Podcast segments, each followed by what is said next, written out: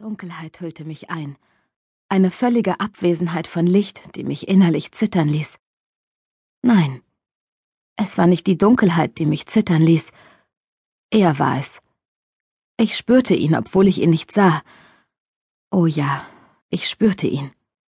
Mit jeder Pore meiner Haut, jeder Nervenzelle, die ich besaß, spürte ich ihn. Er schlich sich an, forderte mich für sich, obwohl er mich noch nicht berührt hatte. Ich war ihm vollkommen ausgeliefert, nackt und auf Knien in der Mitte eines weichen Wollteppichs.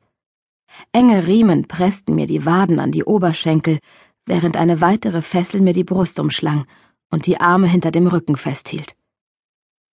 Es schmerzte auf eine bittersüße, erregende Art, und auch wenn ich mich entblößt und verletzlich fühlte, hatte ich gelernt, dass diese Dinge mich auf eine Weise erregten, wie ich sie nie für möglich gehalten hätte.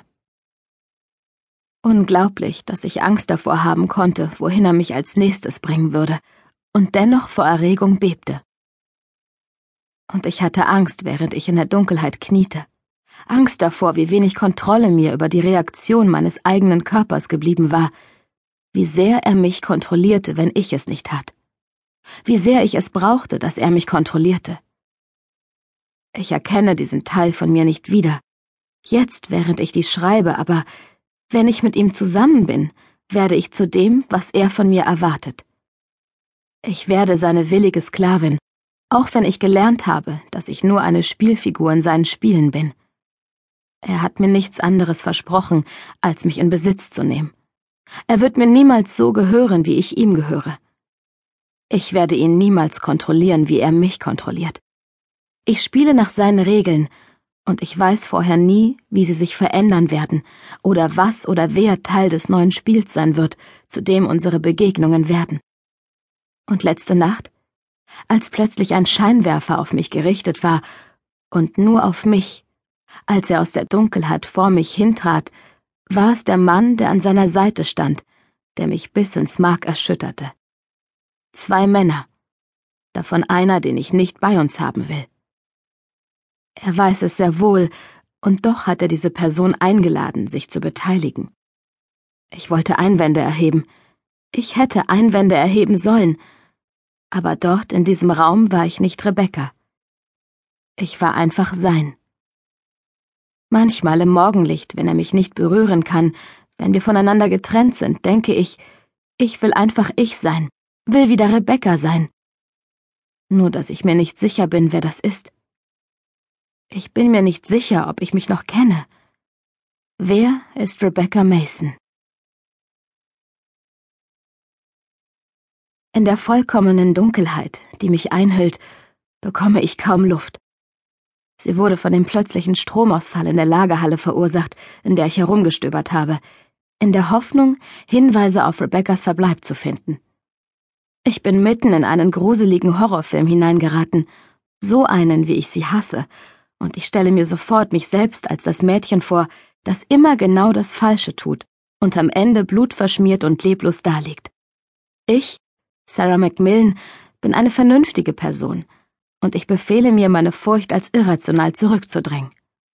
Dies ist lediglich einer der Stromausfälle, die in San Francisco während der letzten Monate immer wieder vorkamen, und eine Maus, die über meine Füße huschen könnte, ist meine größte Sorge. Aber denkt nicht genau das auch das Mädchen, das in den Horrorfilmen immer getötet wird? Es ist nur ein Stromausfall, es ist nur eine Maus. Es war dumm von mir, in der Nacht allein hierher zu kommen. So ist es nun mal, und ich versuche nicht dumm zu sein. Ich wusste doch aus einer früheren Begegnung, dass der Angestellte hier unheimlich ist, aber ich habe nichts darauf gegeben. Ich war einfach zu verzweifelt und brauchte das Gefühl, etwas zu tun, um Rebecca zu finden. Außerdem versuchte ich verbissen, mich von Chris Schweigen seit unserem SMS-Austausch heute Morgen abzulenken. Ich habe ihm gestanden, dass ich ihn vermisse. Ich fürchte, seine Reise zu der Wohltätigkeitsveranstaltung hat ihm den nötigen Abstand verschafft, um zu erkennen, dass er mich nicht vermisst. Schließlich hatte er mich in der Nacht zuvor herausgefordert, eins seiner dunkelsten Geheimnisse kennenzulernen, und ich habe genau das getan, was er prophezeit hatte. obwohl ich geschworen hatte, es nicht zu tun, ihn nicht wegzustoßen, nicht wegzurennen, korrigiere ich mich im Geiste und denke an die Worte, die Chris ziemlich oft benutzt hat, um mein Verhalten vorauszusagen. Ein Knacken durchdringt die unheimliche Stille, und das ist wahrlich beängstigender als Chris Schweigen. Ich bemühe mich vergebens, das Geräusch zu identifizieren. Oh ja, in der Tat, es war verdammt dumm, dass ich allein hergekommen bin. Und obwohl ich mir gern einrede, dass ich nur hin und wieder ein bisschen dumm bin, beweist die heutige Nacht, dass ich, wenn ich schon etwas Dämliches anstelle, es in großem Stil tue. Ich wage nicht, mich zu bewegen, geschweige denn zu atmen. Dennoch kann ich ein leises, raues Keuchen hören und begreife entsetzt, dass es nicht von mir kommt. Ich versuche mich zu zwingen, kein Laut von mir zu geben, aber es funktioniert nicht. Mein Hals ist wie zugeschnürt und es fällt mir immer schwerer, Atem zu holen. Ich brauche Luft. Ich brauche sie verzweifelt. Ich glaube, ich hyperventiliere. Ja, das ist es. Ich erinnere mich, das gleiche Gefühl schon einmal gehabt zu haben, als ob mein Körper fremdgesteuert ist. Es war der Moment, in dem mein Arzt vor fünf Jahren das Krankenhauszimmer meiner Mutter verlassen und mir gesagt hat, dass sie tot sei. Obwohl ich weiß, was mit mir passiert, atme ich weiter flach und keuchend. Ich bin überzeugt, dass meine Atemzüge verraten, wo ich mich befinde. Ich verstehe nicht, wie ich wissen kann, was mit mir geschieht, und trotzdem außerstande bin, es zu verhindern. Irgendwie stehe ich, aber ich erinnere mich nicht daran, mich aufgerichtet zu haben.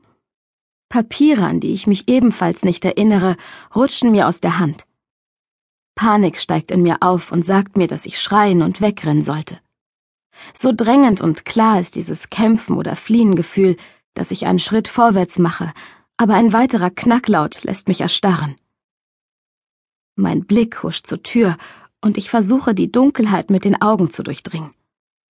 Doch da ist nichts als dieses tiefe, schwarze Loch, das mich zu verschlingen droht. Wieder dieses Knacken. Was ist das für ein Geräusch? Noch ein Laut. Das Schlurfen eines Fußes, denke ich, dringt von der Tür an mein Ohr.